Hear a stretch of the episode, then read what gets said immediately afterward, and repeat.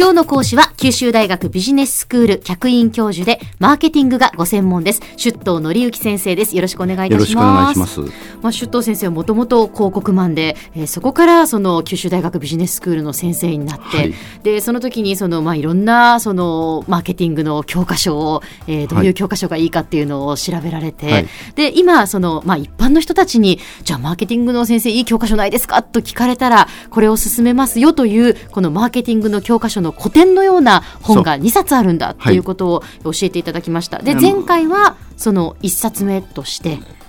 そうですね。あのカーネギーの人を動かすですよね、はい、まあ、僕にとって古典というのは何かってことを一応言うと、時代とかあの地域を超えて真実である道理を説いている、はい、でも道理を説いているんだけれども腑に落ちてると。我々腑にを理解できると、うん、それからどこでも本が手に入る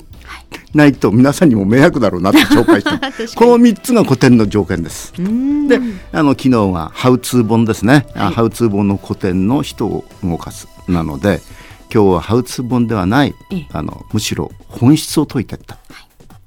ピーター・ドラッカーという、まあ、マネジメント学っていうかなリーダーシップ学の創始者みたいな人なんですね、あの小説から映画にもなったあのモシドラのそうです。えドラッカーですよね、ドラッカーピーター・ドラッカーって2005年に亡くなられてるんですけどね、あのドラッカーの一連の著作がやはりマーケティングの古典私にとってのマーケティングの古典であるということでそれはなどうしてかっていう話をあの今日はいたします。はい、はい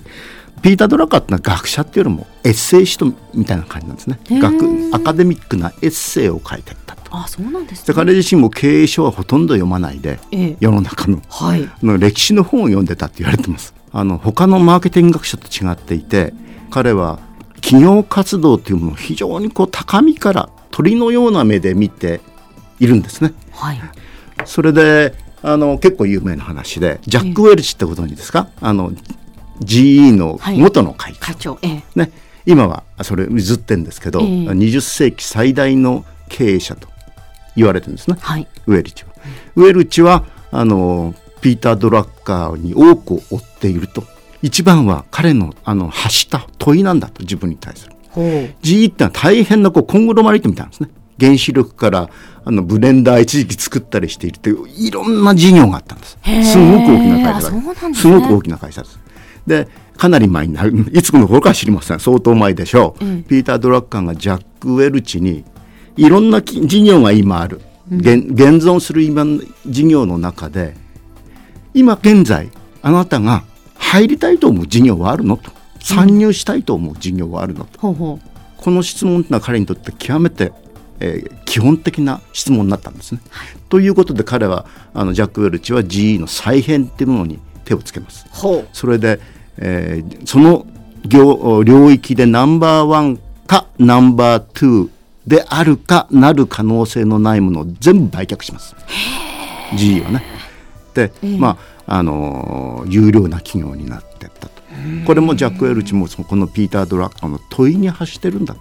なんかとても腑に落ちるっていうかそうです、ね、真実をついてますよね。なんか本質というか、はい、えー、そういう気がします、ね。して同じようにいろんなあの彼は経営者にとっては大変下に飛んでる、はい、言説がたくさんあると思うんですね。はい、そのいくつかを今日紹介して、はい、彼のマーケティング観の一端を紹介するっていうようなことにしたいと思うんですけども、例えばこういうことです。彼は企業組織は全てがコストセンターだと。うんそうですよね。社長からそれまで全部給料払ってるわけだから 全部コストセンターなんだあコストがかかるっていうことですか、唯一のプロフィットセンターというのは顧客の財布ですと、プロフィットセンターっていうのはどういう？利益が出るああお金を生むっていう。お金を源泉っていうのはお顧客の財布でしょ。う,、あとは全部金コストでコストがかかってんのよ、はいはいはい、すなわち顧客指導ですよとこれ今もって真実。そうですね。ですよね言われれば、はい、はい、ということを言ったり、えー、これはとても有名なんですけど企業の目的はというと、うん、多くのあのマーケターとか経営学者は利益の最大化である。言うんだけれども、はい、彼のあの企業の目的っていうのは顧客の創造です。新たな顧客を作っていく。のが企業の目的であってこの顧客の創造ってのは大変にいろんな人たちに影響を与えていると思います。ユニクロの柳井さんとかね。利益というのはついてはくると、非常に重要なもんだと、彼は思ってるんです利益、はいはい、利益に関してもたとえ取締役が天使たちでも利益は重要視するでしょうと、うん、なぜなら社会に必要とされる証だからだと利益は。利益が出てるっていうのは社会の存在理由の証に証ではあると企業の目的ではないなるほど。これもまた非常に腑に落ちる、えーそれからマーケティングに関わることだとマーケティングとセリング売ることですね、ええ、これは正反対だと。でもマーケティングっていうと普通セールスと非常にリンクしたリンクしてそうです、ね、隣接したあのところと考えがちですね。そうですね。彼からするとマーケティングとセールスというのは正反対のものなんですよと。良いマーケティングをすれば、不要なセールスがあの必要なくなりますよねと。これもおっと思うけれども、えー、なるほどなと、うん、もう最後に一つ、はい、えっ、ー、とマネジメントの最大の任務は事業の定義であると。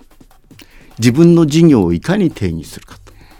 で一つ例挙げてねキャデラックっていうのは一時期潰れそうになったことなんですね、はい、もうかなり前だけど、えー、でキャデラックはその時に事業の定義をしていて自分たちの売ってるものは車じゃなくてステータスシンボルを売ってるんであると。ステータスシンボル。一応事業のこれ定義ですこれ。ステータスシンボルを売ってるから自分たちの競合はミンクのコートだったりダイヤモンドが競合なんであって他の車のね高級車があの競合ってわけじゃないんだっていう事業の定義をして蘇ったってことなんです。へあのキャデラックがね、えー、そのくらいに事業の定義っていうのは非常に大事で、えー、なおかつあらゆる階層がその事業の定義を共有させるようにするっていうのがリーダーたちのマネジメントの最大の任務である。相当前の言説も多いんだけれども、えー、やはり常に新しいかなと。ね、えー、あの時代に古びない僕にとってはマーケティングの古典の第2はピーター・ドラッカーの著作ということになります。はい、わかりました。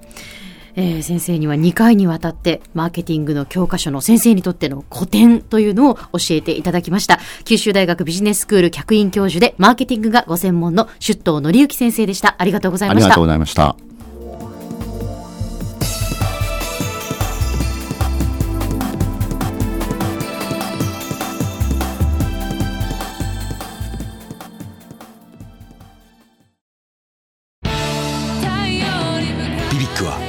州で生まれ